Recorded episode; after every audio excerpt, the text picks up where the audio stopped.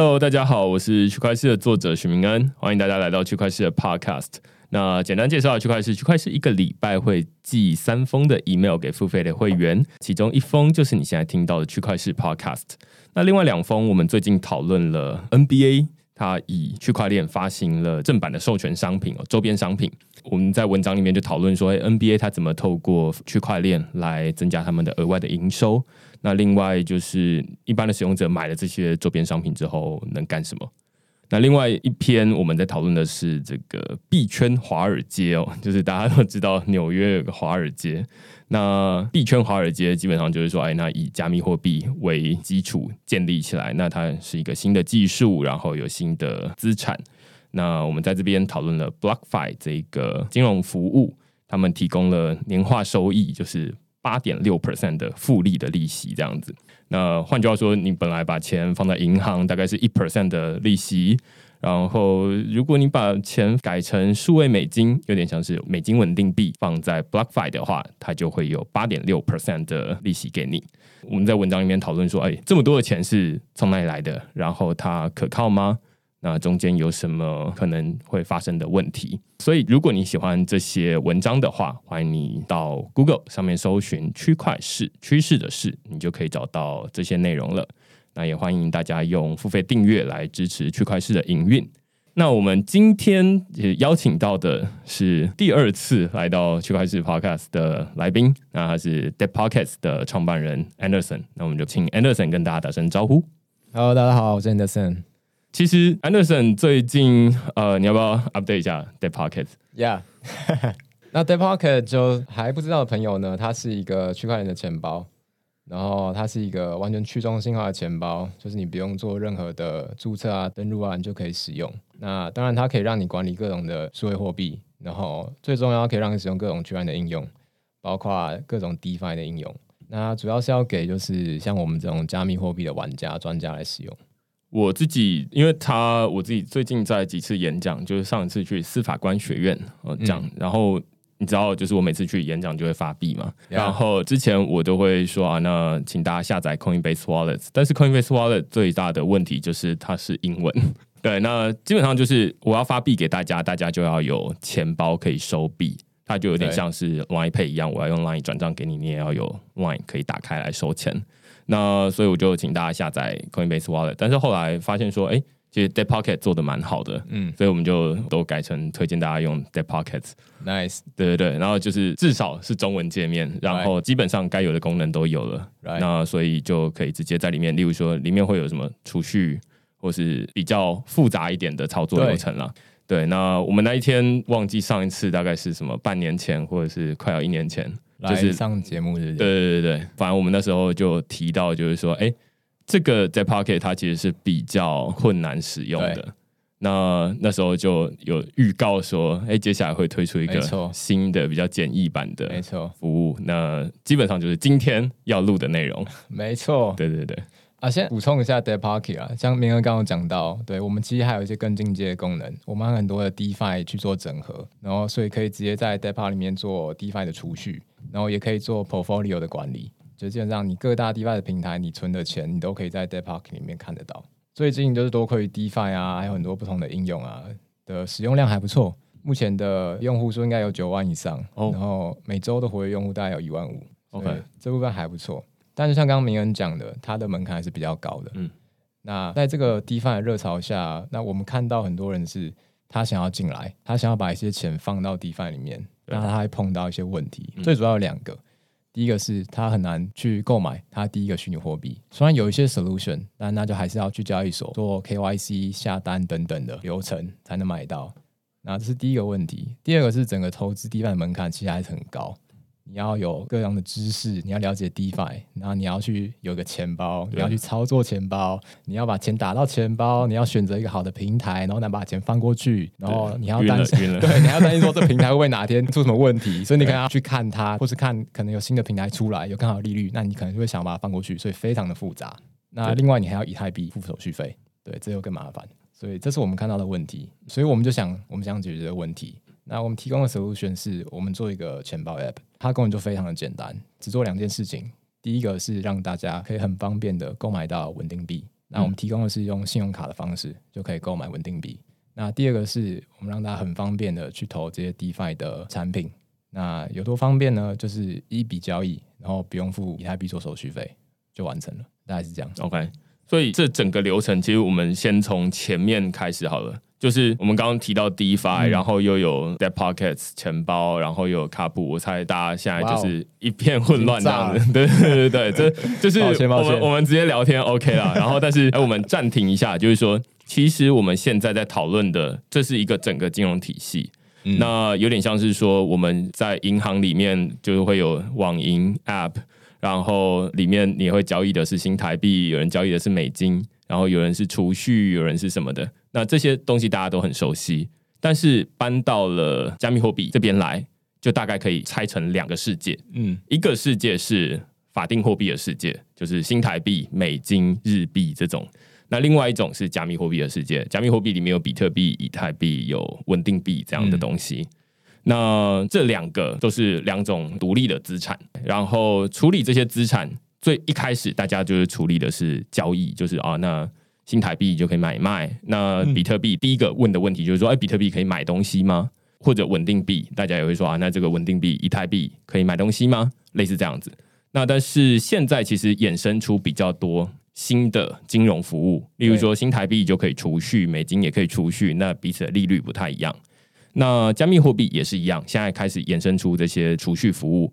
那你这些钱，如果你是新台币的话，你可以选择放在你自己口袋里面钱包，你也可以放在银行。那加密货币你也可以放在自己的钱包。那钱包就像 Anderson 刚刚提到，就是 Debt Pocket 就是一个个人的钱包，你把钱放在那里面，你就可以自己管理。那另外一部分也有人就是把钱放在，例如说交易所。或者是其他的这种投资服务，例如说之前有找 Wilson 来介绍他们的 Stacker，他们就帮你处理这个加密货币的投资。他们当然不敢说这是一种储蓄啊，因为储蓄是银行才能做的事情。对，如果讲了就会有那个警察冲进去，把 Wilson 压在地上。对对对对，呃，但是我就可以这么讲哦，就说这是一种储蓄。对一般的使用者来说，就是你把钱放在边，他会给你利息。那所以也有人在提供这种加密货币的金融服务。那今天我们就是 Deep Pockets 前面有一些 Anderson 提到的问题，就是说，哎，它的操作门槛比较高，对，那使用流程很复杂，你要先准备以太币，然后呃，你要知道很多不同的东西，寄私钥，那私钥弄丢了，钱不见了，有点像你钱包弄丢了，没有人能替你找回钱包一样。于是他们就想说，哎，有没有一种更简便的方法？第一个是因为大家的钱现在其实绝大多数人钱都是新台币，而不是比特币，也不是什么稳定币。那所以有没有一种简单的方法，让你把钱从新台币换成加密货币，就是换到另外一个世界来？对。然后刚 Anderson 说啊，那现在比较简单的方法大概是信用卡刷卡。接下来就是说，好，那你这个钱到底该怎么管理？就是有没有可以像银行一样这种金融服务？那所以才会说，哎，卡普是一个可行的选择，但是它又不是银行。它绝对不是银行。对，好，那感谢明恩帮我做这样子的一个补充。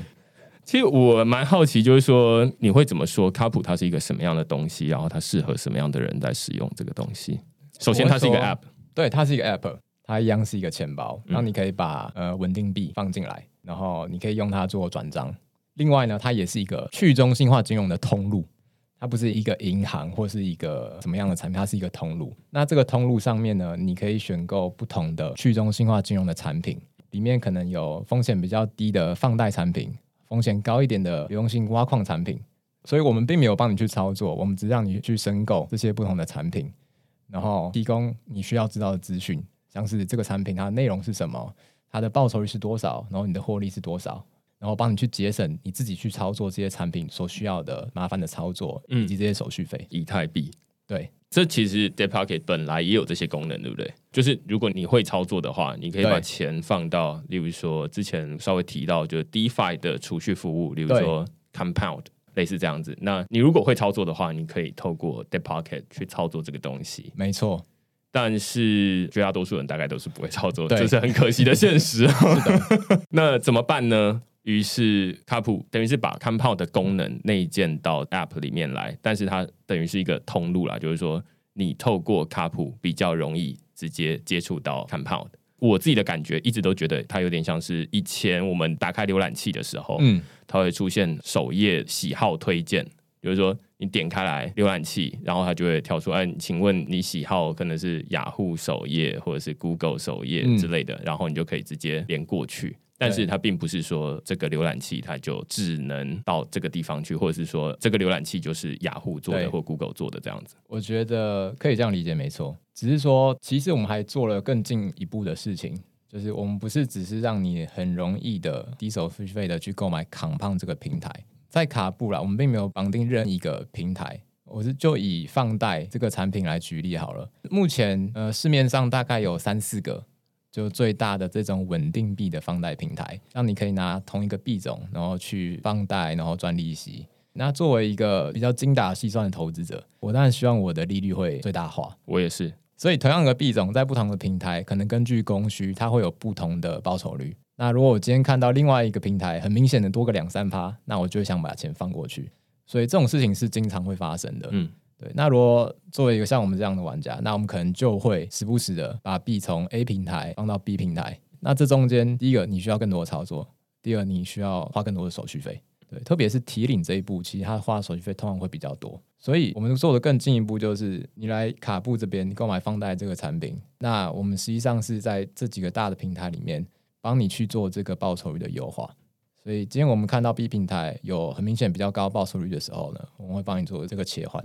假如这个产品有一百个人购买，我们就等于同时帮这一百个人做切换，那他省下来的手续费就还蛮多的。对，有点像是跑腿的概念啦，就是说，呃，数位跑腿哦，就是你一个人要跑去日本买包包，那就是成本很高，你要付机票，你要什么的。那但是如果你帮一百个人买的话，那只要付同样一张机票钱，每个人摊下来的成本就比较低。对，OK。那其实你刚刚提到，就是说，呃，里面会有一些储蓄服务。就是例如说，Compound 它只是其中一个。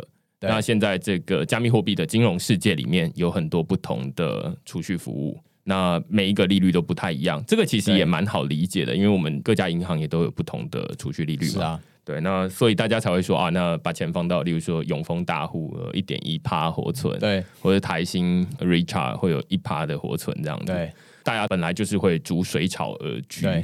那在每个银行提供的利率都不同的情况之下，大家就是会想说把钱放到利率最高的地方去。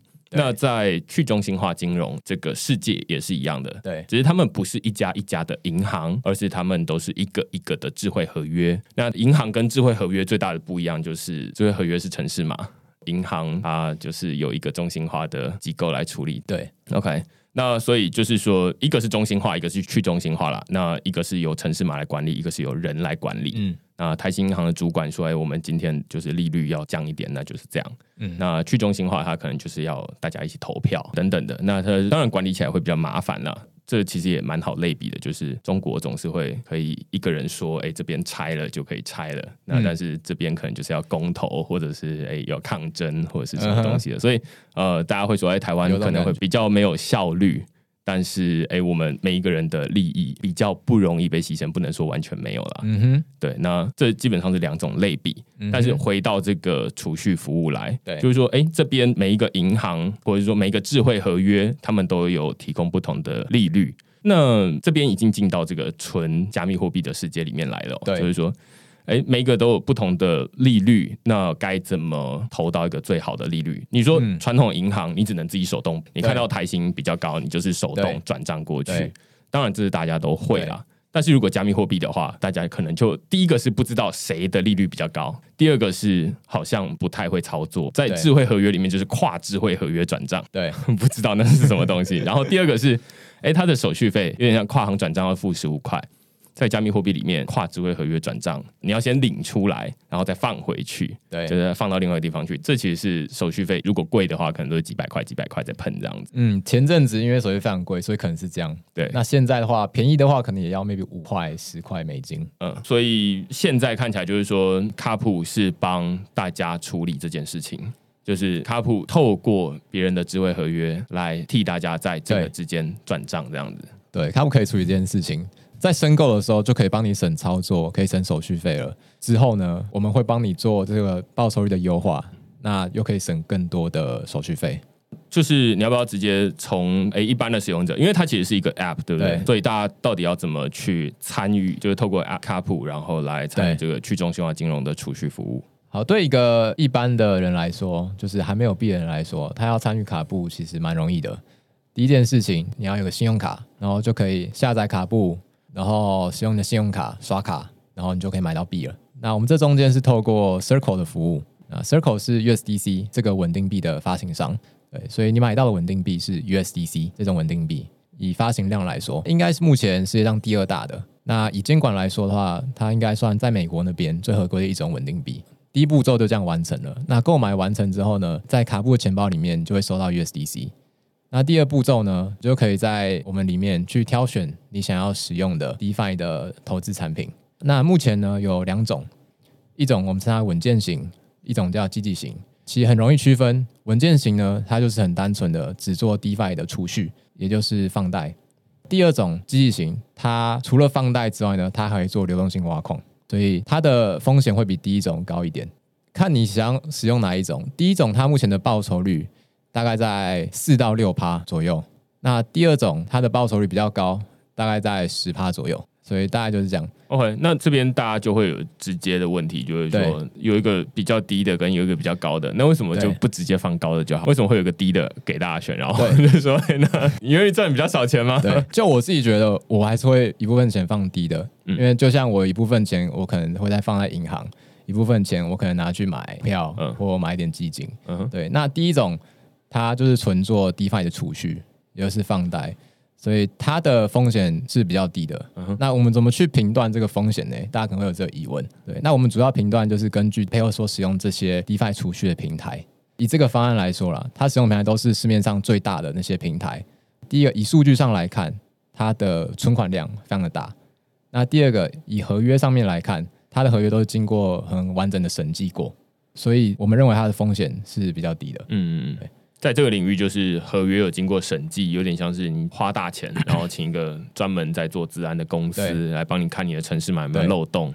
你基本上就是花钱，然后他看完说，哎，没有漏洞，他会出一份报告公开给大家说，哎，这是我们看过没有漏洞。但是当然也不保证完全没有，只是说一个很专业的公司他已经看过了，那就是数位世界里面总是会有那种对大家没看到的东西。我觉得已经是 best efforts。但别人说的没错，它并不是完全没有风险，毕竟它是城市，城市都还是会有 bug，有 bug 就可能导致你城市里面的可能某个逻辑错误，导致里面资产的损失，这个风险都还是会有的，所以大家还是要注意这件事情。好，这是第一种稳健型，对，它是单纯做 DeFi 储蓄放贷的。那第二种积极型，它的差异点就是刚刚讲的，它除了做放贷之外，它还做流动性挖矿。什么是流动性挖矿？流动性挖矿呢？简单来说，就是有一些平台，它会发行自己的币。那它为了鼓励大家来使用它的平台，可能在它的平台里面做放贷、做储蓄，它就会发行它自己的币嗯给你，作为另外一个奖励。对，那我们就称这样的行为叫流动性挖矿。那个币就像矿一样。嗯嗯。所以有一些平台，它可能比较新，所以它为了激励大家来用，它就会用流动性挖矿来吸引大家。那这样的话，它报酬一定比较高，因为它有这些额外的收入，额外的除了储蓄之外的额外这种币的挖矿，对它的收入一定会比较高，但它的风险会比较高。怎么说呢？第一个是这些币的价格它会波动，所以并不能保证说你的报酬率可能一定会维持在这个水准，嗯，还有可能很高，某天可能又变得很低这样。那另外，他们可能是比较新的平台，比较新的平台意味着至少两件事情：第一个，它没有被充分的验证过。可能还没有很多人来使用它，也没有很多人真的在想要把它搞坏啊或什么的。嗯嗯。那第二件事情是，它的合约可能没有经过审计，所以它有漏洞风险会比较高。所以我们认为这种的风险是比较高的。嗯。那当然，它的报酬也会比较高。了解。哦，所以这两个稳健型跟积极型，他们背后要放的智慧合约，就有点像我们传统金融的银行啦，是不太一样的，对不对？是不太一样的。然后基本上稳健型就会去找那种大银行。大的智慧合约，对很多人使用，然后经过完整审计的，对。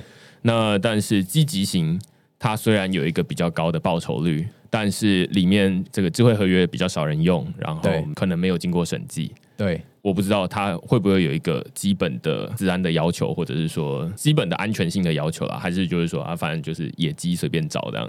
这其实还是有啊，虽然说可能它是没有审计过的合约，但以我目前的积极型。我们都还是使用有审计过的合约，只是它可能比较新，然后它有提供流动性挖矿，所以它的报酬比较高。嗯，对，所以我们还是使用有审计的合约。对，我们不敢就真的去使用说昨天才出来的东西，因为就是大家可能不一定知道，就是说 DeFi 这个领域里面有很多就是可能这个礼拜才刚出来，对，但是哎，很多人就冲进去了。甚至他还没有推出，大家就在网络上搜寻到他的城市码，然后就先把钱丢进去了。结果人家才发现说，哦，原来人家才盖到一半而已，或者是根本就还没有打算要推出来。当然，这都是很专业或者是很这种积极、很 aggressive 的那些人会去做的这件事情啊。然后，这其实操作的门槛也很高，就是他可能甚至没有一个图像化的界面可以让你操作。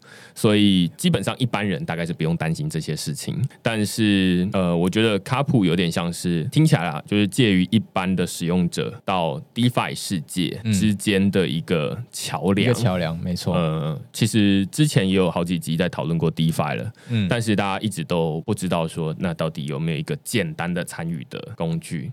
那困难的地方有两个。一个是说你要怎么取得加密货币，这很多人就已经不会了。对，就是什么 KYC，KYC 就是觉得跟肯德基很像的。这是之前我被访问的一个烂梗，真的。然后 KYC 就是实名认证。另外就是说，你还要知道说啊，那我到底要把钱投去哪里？那如果是传统金融的话，我们大家都知道那些银行。但是储蓄的智慧合约，其实你不是专业的人的话。很少人知道说什么 Compound 又有什么新的很多不同的储蓄合约出来，那就导致说大家不小心就踩到雷了。那怎么办呢？我们需要一个桥梁。那这个桥梁当然是得需要可靠的啦。那所以我们就想说，哎，那卡普它可能是一个相对可靠的桥梁，至少他们是专业的人在做这件事情，就是他帮你选，然后帮你接，也不保证说一定就安全，但是至少可以避开大多数的雷这样子。对，基本上我们选择平台一定都经过我们就是还蛮多时间去研究，然后我们自己本身也有使用。那稳定型的当然不用说，那积极型的部分，我们会采用的平台，它一定也是经过至少定出来几个月，然后有一定的存款量，可能一两千万的美金，然后合约它有审计过，就算它没有公布正式的报告，至少它也有机构有说明说它有为这个平台做过审计，这是最低的门槛。所以我们还是会做这些把关。嗯，我不知道大家听到这边会不会觉得有点违和啦？就是说，我们两个其实都不是纯金融背景出身的人。对。我们比较像是技术背景出身的人，但是我们在这边讨论这种金融服务这样子，我觉得这是一个区块链领域里面最大的不同之处，就是说，呃，传统金融你说啊，要建一间银行后，他肯定要找很多的金融背景的人来，然后可能法律背景的人，但是其实大家都有听过，就是说，在数位世界里面，或者在区块链世界里面，就是城市码就是法律。对，那大家要工程师去看，说未必是说他有没有违法，因为在这个区块链世界里面还没有一套明确的法律来规范这些东西。嗯，但是至少我们要最基本、最基本就是确保它没有一个后门，会有人突然闯进来，然后就把钱全部拿走了。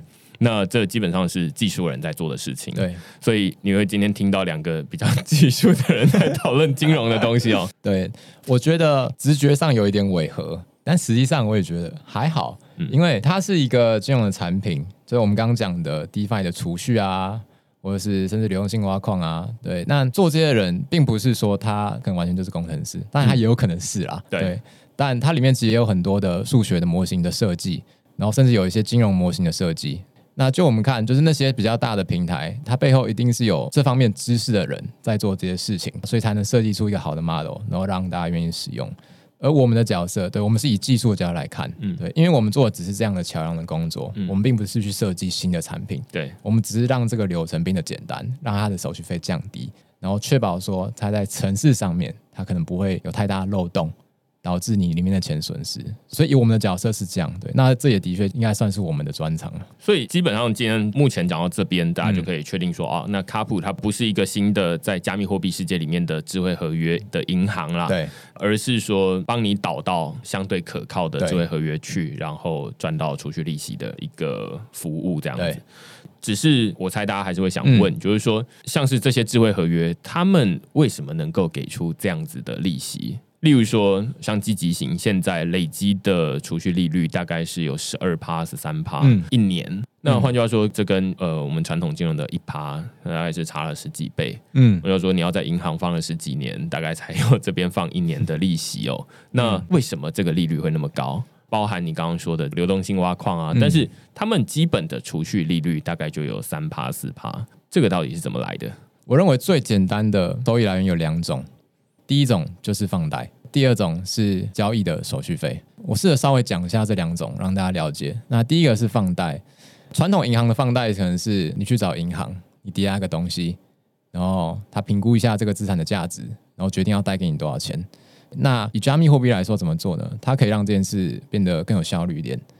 像我们所说的这些放贷或储蓄平台，实际上当你把币打进去的时候，是放在一个破一个池子里面。一个想要借款的人，他来到这个平台，他一样需要抵押东西。那他抵押就是虚拟货币或者是虚拟资产。抵押之后呢，他再借钱。那他既然借钱，他就要支付利息。对，那他支付利息一部分就是给放贷的人。这是第一种的获利来源。对，就有点像传统金融的抵押借款，你把三 C 产品、车子、房子拿去抵押。银行就愿意放，例如说啊，你的房子很值钱的话，可能愿意借你七成、六成这样子，基本上是这样，就是抵押一个东西，那只是这边抵押的是加密货币。然后你额外再借出来的还是加密，还是加密货币？对对对，那只是在这个世界里面，基本上就按照这个东西来进行，只是两种加密货币的币种可能不一样。对，所以它可能就可以去做一些，例如说，如果你是金融背景的话，你就可以听过杠杆或者是放空等等的不同的金融操作这样。对，它是一种金融操作。对，但这是目前的情况了。你要说已经在发生了，就是你可以拿一些实体的资产，或是不是币的虚拟资产。可能是一个收益凭证，或者是一种 NFT 去做抵押借贷，所以我相信会越来越接近真实世界中的借贷。哦，对啊，因为前两集才刚找国泰金控来录一集，他们怎么用区块链应用，那基本上他们都会想说啊，那接下来要把这些，例如说融资的凭证啊，或者是某一些金融的凭证，嗯，放上这个区块链上面。那其实虽然这个他们的链跟这个以太坊的链还是相互独立的啦，但是未来总有一天，你大概可以看到，就是说，哎，既然他可以拿这个东西来跟传统的金融借钱，那他当然也可以拿这个东西来跟去中心化的金融借钱。那所以，他基本上只要确定说这个东西是有价值的，但这是一个非常非常非常久的未来。对，但是我觉得这也是蛮有趣的，就是说实体世界跟这个去中心化世界的一个借接。对。这是一个很大的 topic，对，好，那先拉回来好了，对，讲另外一种收益来源，另外一种收益来源就是交易的手续费，在虚拟货币上最常见的交易种类，其实就是做币跟币之间的交易，嗯，那传统来说，可能要到中心化的交易所，你要发个订单，然后去做媒合，那透过去中心化的方式，它一样可以有一个池子，那里面可能有两个不同的币种，然后让大家可以到这个池子里面进行兑换。那你可能好奇说，那这些币是哪来的？谁把钱放到这个池子里面？当然是任何人，任何人都可以把钱放进来，就是当做庄家。那如果有一个交易者，他进来，然后做币之间的交易。那你就可以抽手续费，所以这是另外一种收益的来源。OK，所以主要是这两种啦，就是说我们今天讲的这两个，主要是说那个智慧合约它到底是怎么赚钱的。对，当然大家不会去问银行你到底怎么赚钱的，对，反正我们就躺着领利息就好了。但是因为智慧合约它是一个新的东西，对。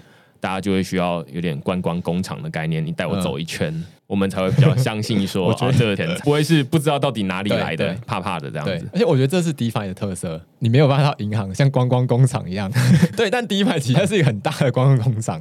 你可以进去看，就是各种所有合约，它到底在干嘛？那因为你可以看，所以你就会开始好奇，说它到底在干嘛？那你知道之后，你才愿意相信他，然后你才会把钱放进来。所以 Anderson 才会坐在这边告诉大家，对，等于 是钱是怎么来的？导览员的概念。对对对。那基本上这就是两种啊，这是最基本的那个储蓄，就是稳健型，它是这样做的。那积极型就是额外再加上刚刚前面提到的流动性挖矿。所以这其实是目前在去中心化金融领域里面，我觉得相对比较保守的投资啊，对，就是储蓄。对，因为其实稳定币储蓄或者是这种加密货币的储蓄，其实应该是最近这几个月或者是这一年不到才出现的东西，就是大家才开始玩。我不知道你最早是什么时候开始？我注意到大概是去年底的时候，它真的是发展的蛮快的。那稍微提一下这个领域里面啦，三个最重要的东西就是稳定币，然后刚讲到的储蓄平台、借贷平台，嗯，以及交易所。对，那稳定币它的历史是最早，它好几年前就有了。一开始是中心化的稳定币，就是由某个交易所和机构发行的稳定币。嗯，那后来有人发行的完全去中心化的稳定币，那基于它就有人做了借贷平台，然后有人做了去中心化的交易所。那现在其他的金融服务大多是奠基在这三个基础上面：稳定币、借贷平台、交易所。对，那最多人使用的借贷平台叫 Compound。对，它大概就是去年底开始比较多人开始使用，多人开始关注。那今年它有一个爆炸的地方，就是因为它推动了它的流动性挖矿。对，那这东西一出来，大家看到，哇哦，我除了储蓄利息，还有很多币可以领哎，而且是免费的币可以领哎。然后瞬间就很多人把钱涌进去，另外就是非常多人开始模仿这个模式，就导致整个 DeFi 的生态就起来了。对，所以这其实一开始，这我觉得这也可能跟传统金融，因为我对传统金融的历史大概没有那么了解，但是你可以理解，就是说啊，那一开始肯定要有一个新台币出来，然后新台币才会银行出来替这个新台币提供金融服务，那当然还有其他的金融机构出现，所以首先你要先有币。对，就像你刚刚说啊，先有稳定币出现，然后接下来才会有交易所，然后才会有这些借贷平台出现，所以这是一步一步慢慢发展过来的。所以我觉得大家认知 DeFi，当然如果不是对这个领域比较熟的话，可能一看就会觉得，哎，这个感觉好像很阳春，或者是好像不堪用。但是如果你愿意花一点时间看一下它的发展脉络的话，你会发现它跟传统金融的发展其实蛮像的。对，就是先有资产，然后再有这个金融服务出现这样子。对，所以这基本上是现在卡普在帮大家处理的，就是说啊，那这个领域很复杂，那你只要学会用卡普就好了。对，但我们长远的心态是，我们也希望说帮助用户成长，所以并不是说你交给我们，然后我们就只跟你讲一个报酬率结束。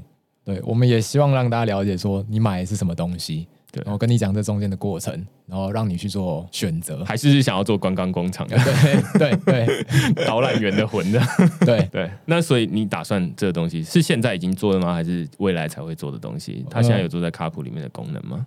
现在有做，但我觉得还比较阳春，就是我们只是目前是跟你介绍说这个产品是什么，然后提供一些基本的数据，像是这个合约出来多久了。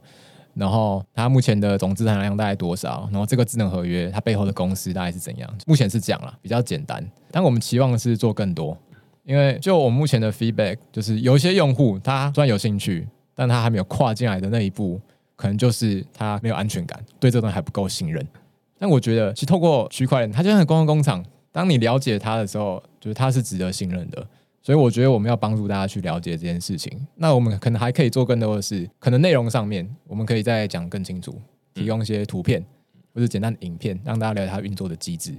那以及另外一块是在数据上面，可以让大家就是更了解这个东西。像是我们可以提供不只是总共的报酬率，我们可以细切到每一周的报酬率，甚至每一天的报酬率，这些都是可以给出来的。然后甚至这些合约它是什么地址，然后它的那些交易的记录。就是我们操作这些记录，这些其实也都是可以公开出来的。对，我觉得，因为就是去中心化金融，它跟传统金融一个很大不一样。我们刚刚前面就已经说，它就是银行它不会开放你进去观光，但是 DeFi 可以。对，那 DeFi 可以的情况之下，其实每一个地方你不能期待，就是说有一个导览员，他从头告诉你到尾。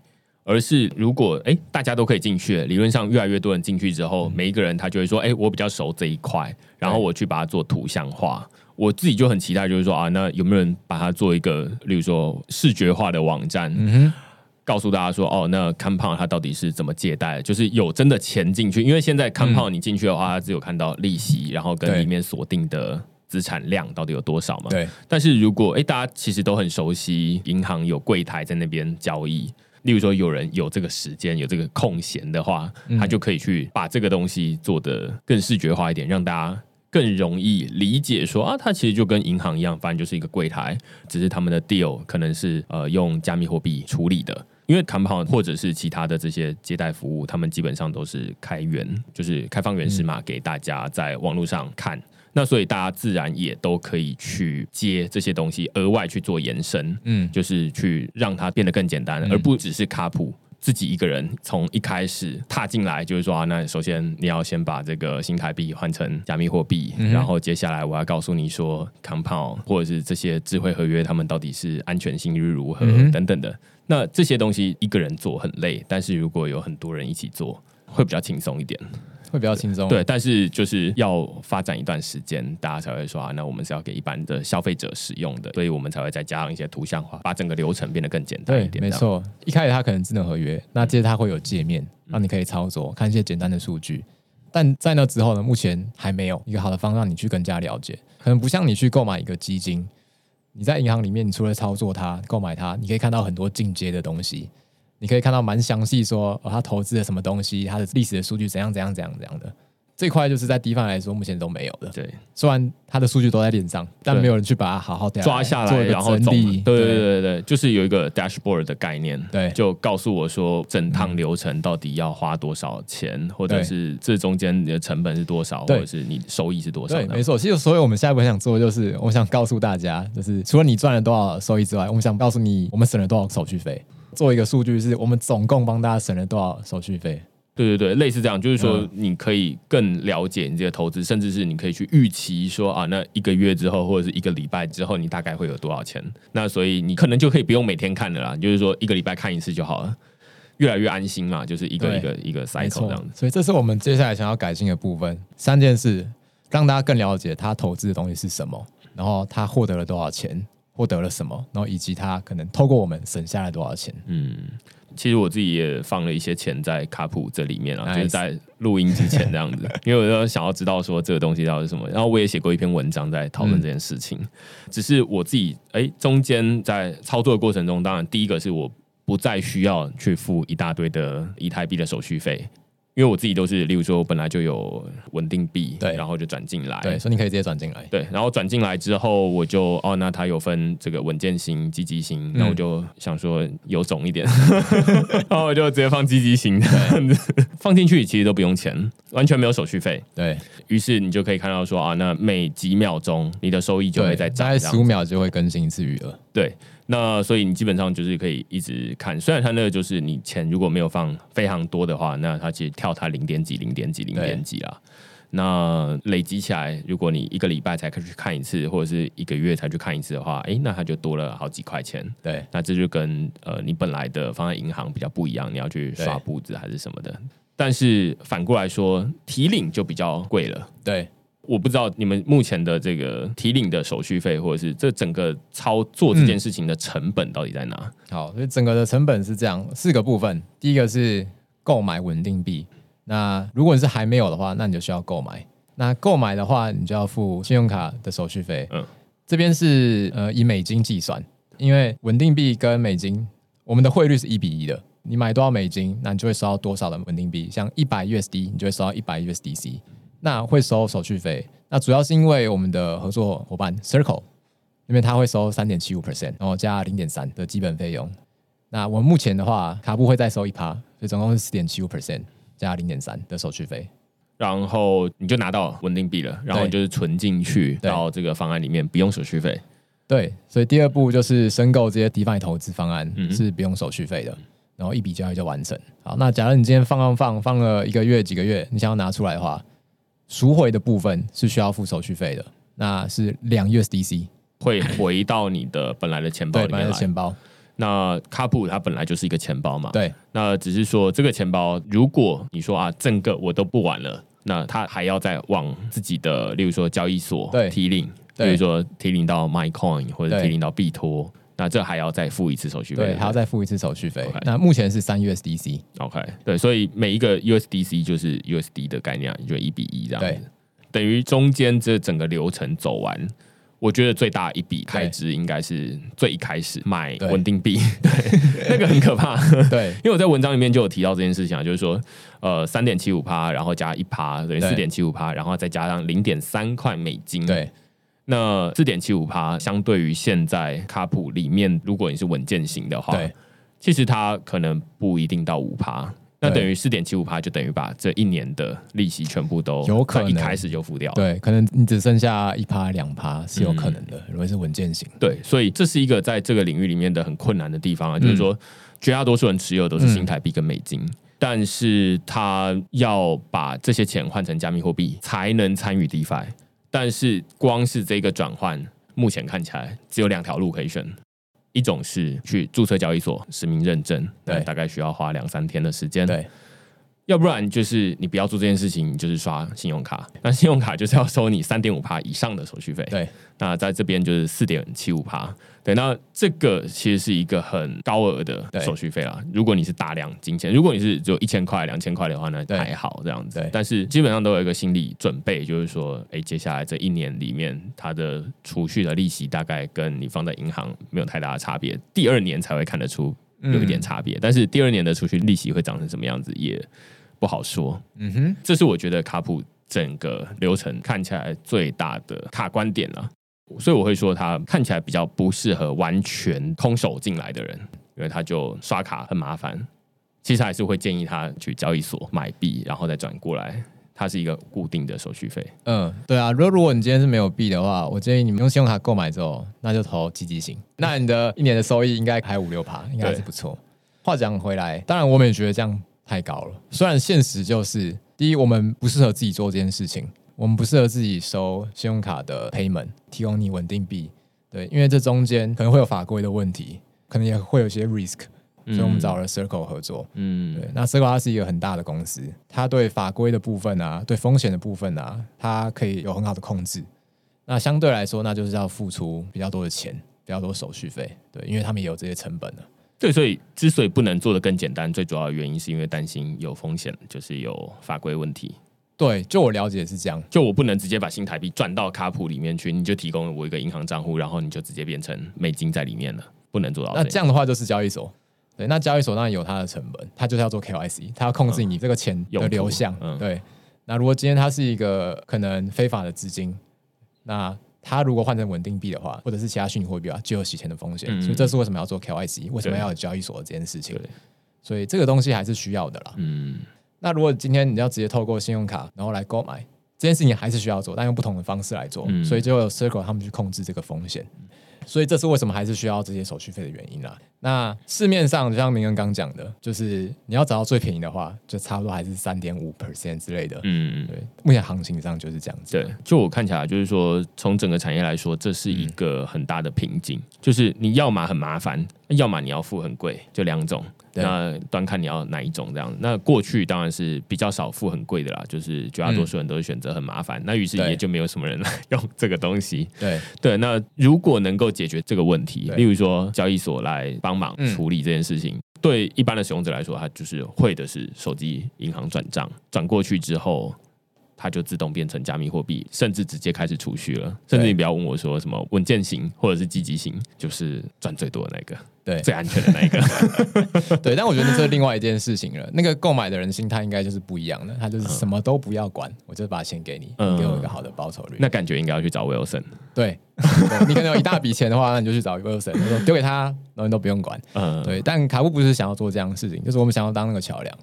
我们并不是去开发一个产品，然后赚很多钱这样子。我们只是做个桥梁，然后让你很方便的买到好的产品，然后让你去学习说这个东西是什么，然后帮你去省中间的一个手续费。但是现在看起来就是说，你主要可以收入的最主要就是那个一 percent，就是如果他买稳定币的话，就是那一 percent 的服务费。对，卡普收的。对，那其他的就是例如说 T 令，那个没有赚钱，我们有多收一点点啦，但就是因为 gas 会波动嘛，所以我们多收一点。对。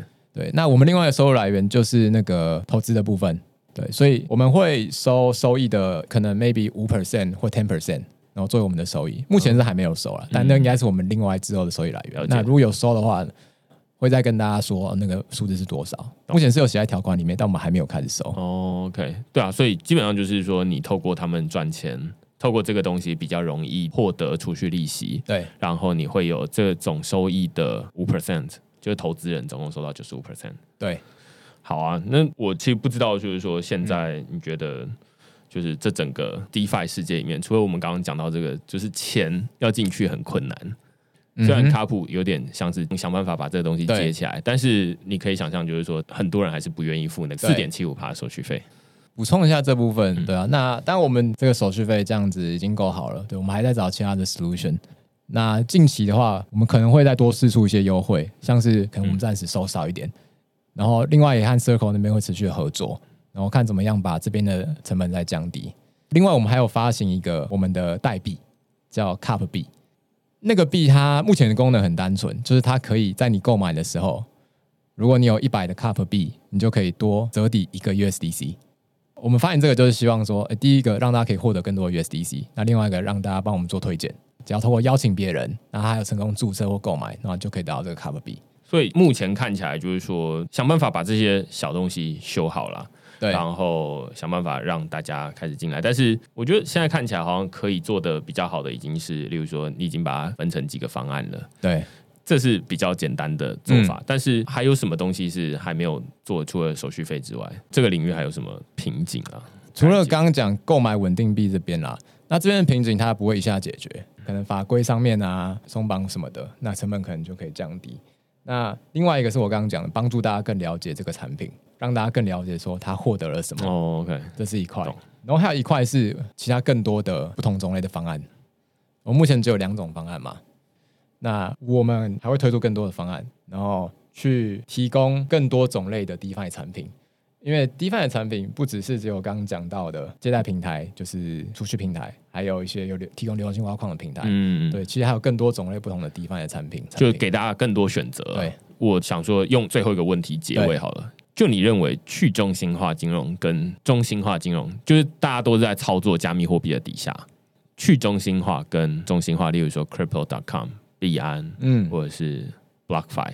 最大的优势跟劣势在哪里？就是去中心化金融，这是一个好问题。我们就比较宏观的来讲，整个交易所这种中心化的金融跟整个 DeFi 去中心化的金融，那我觉得可以用几个点来看，可能包含他们的安全性、他们的获利高低，或者他们的获利来源，还有他们整个使用的体验以及资讯的透明度，这几个我觉得都蛮重要的。那以交易所来看。它的安全性会比较多的风险是，它有可能被骇客入侵，或者甚至更糟就是它可能跑路啊。那相对来说，DeFi 的话，它当然就不会有这样的风险，它是完全是由智能合约来操作，所以它就少了骇客啊、跑路啊等风险。但是你可能会多了一些问题，就是我觉得比较大应该是两个，一个是钱包上面的管理，就是你自己要把这个钱管好，你要把你的私钥管好，不要把它搞丢。另外一个就是合约，合约它有可能会有漏洞。或者是比较糟糕的是，合约管理者可能他保留太多的权限，导致他可能可能动用里面的资产，这也是有可能的。所以我觉得安全性的部分就是有各自的优势劣势。那另外一块就是利息，它的报酬的来源，以交易所来说，我们也看起来其实也是一样有高有低，它也有比较低风险产品，然后也有比较高风险产品，然后报酬比较高。那它背后的获利来源就是你也不太知道，他不一定要跟你说。所以就是不太透明。那 DeFi 相对来说呢，我觉得就是比较有优势。就前面说的观光工厂，它一样，它的报酬有低的，有比较高的，那甚至它有可能会出现超级高的那种。它的选择上面有无限多种，无限很夸张啊，但它可以产生出非常非常多种的变化。嗯，一个是丰富性高很多，那另外就是透明度高很多。你可以知道说每一个合约怎么赚钱的。我觉得这部分它是 DeFi 是很有优势的。嗯，我再讲到使用体验好了。交易所的使用体验会有比较麻烦的部分，可能就是 KYC，但整体来说，KYC 过后应该不会到太麻烦。那这部分可能是 DeFi 比较劣势的部分，就是你需要的知识会比较多，你要学习的东西比较多，你要了解钱包，你要了解不同的平台以及他们提供什么不同的产品，甚至他们的合约，就是你有非常多东西可以去学习，或者你应该要学习。那它的操作一定会比较麻烦，对，然后你还要花比较高的手续费，对，所以这边是 DeFi 去中化金融的劣势。最后再讲资讯透明度好了，我觉得这点还是蛮重要，因为对交易所来说，你就是没有，它是完全中心化的，对你没有机会去了解他们，对，但 DeFi 来说它可以，嗯，所以总结来说，我觉得应该是这样的优势劣势。呃，听起来好像没有一个很明确，就是说哪一个特别好，这样看起来好像跟个别的选择比较有关系。就是说我自己会操作，那我可能可以选择去中心化，那也可以选择中心化。但是如果我不会操作的话，那去中心化那个选项我就删除了，就很可惜，就是你少一个选择啊。对，我觉得啊，DeFi 目前比较差的就是体验的部分，嗯，安全性我觉得是有好有坏，嗯，对。那收益的部分，DeFi 是可以比较高的，因为 DeFi 有更多的选择，它丰富性更高，自由度更高。嗯，那中心化交易所它的，我就我看来，它的优势是它会有一些 promotion，嗯，它有很多奖励。嗯，那所以通常就是会去把这些奖励给赚完。我个人的策略啊，对。那你说 promotion，DeFi 也有啊，DeFi 有流动性挖矿啊，也是 promotion 啊。嗯，它就是比较一步一步，然后你也不太确定说它的价格会不会在一个水准之上这样子。我当然是期待，就是说 DeFi 它可以变得像是交易所啊。这种中心化的服务这么简单，但是目前还没有。所以当我在跟别人讲的时候，我大概很难直接就拿出来说：“哎，DeFi 用，没有什么困难的。你会用 Richard，你就会用这个。”大概现在还不好意思这么说。对，但我期待有一天我可以这么说了。嗯，对啊，那这样大家就是自己管理自己的东西，然后嗯，大概比较少中心化的风险。对，但是现在即便我自己是写区块链，对。我还是会觉得说，那因人而异，就是多数情况之下，我会告诉他说，那不然放交易所好了，这样对。利率比较高，最近还有推荐码优惠，对。对啊，大概是这样。我觉得会有这样的原因，就是刚没有讲，就是入境这一块啦，购买稳定币，对对，因为交易所这部分就是把它做的对啊，那很好，去中心化交易所做不到这件事情，做不到没有办法收新台币啊。对，所以这就很困难，这样。所以这就是我们想要解决的问题。嗯啊，对，还要加强啦，对吧？我再补充一下，就是适合用卡布的族群，对，一部分就是呃你还没有币的人，那你就是可以刷卡。对，现在的手续费呃会比较高，那之后应该会有会降低。那你一样可以选择我们的方案，因为有不同的方案可以选嘛，你也可以选利率比较高的。对对，那风险什么的，你可以在里面可以看到，可以自己做选择。那另外一块就是已经有币的人，那已经有币的人，我觉得蛮适合，就是因为你直接放进来的话。如果你不是那种每天都要在那边操盘的人的话，那用卡布应该蛮适合的，对，因为就是会帮你做利率优化，然后帮大家一起去省 get 省手续费。OK，希望更多人来使用卡布，嗯，然后提供给我们建议。那另外一块就是 Day Pocket 跟 DeFi 周报，我们都还是有在做。那 Day Pocket 就是 for 专家的钱包，嗯，大家入门可以用卡布。那今天你学会了、了解了 DeFi 之后，如果你想要用更专业的功能，甚至追求更高的报酬，那你可以去使用 Day Pocket。嗯，对，所以那 Day Pocket 就像刚刚明恩讲的，对，你在上面可以使用基本上所有目前的各种的 DeFi，你都可以用，然后也有帮你做 DeFi portfolio 管理，所以就是一打开你就可以看到说你目前所有在 DeFi 平台上面的存款有多少啊。那另外我们也有做一个 DeFi 周报，它是一个每一周我们都会整理 DeFi 的各种新闻，然后我们会做一个观点的分析，还有一些像是 Tweet 啊什么的。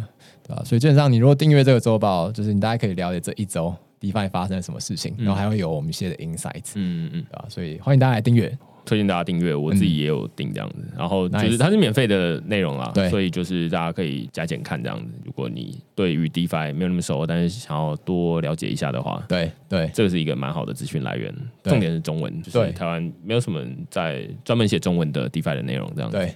那今天非常谢谢 Anderson 来区块链的 Podcast。那如果你喜欢我们这集讨论的话，麻烦你到 Apple Podcast 底下给我们留言或评分。那就下个礼拜再见喽，拜拜，拜拜。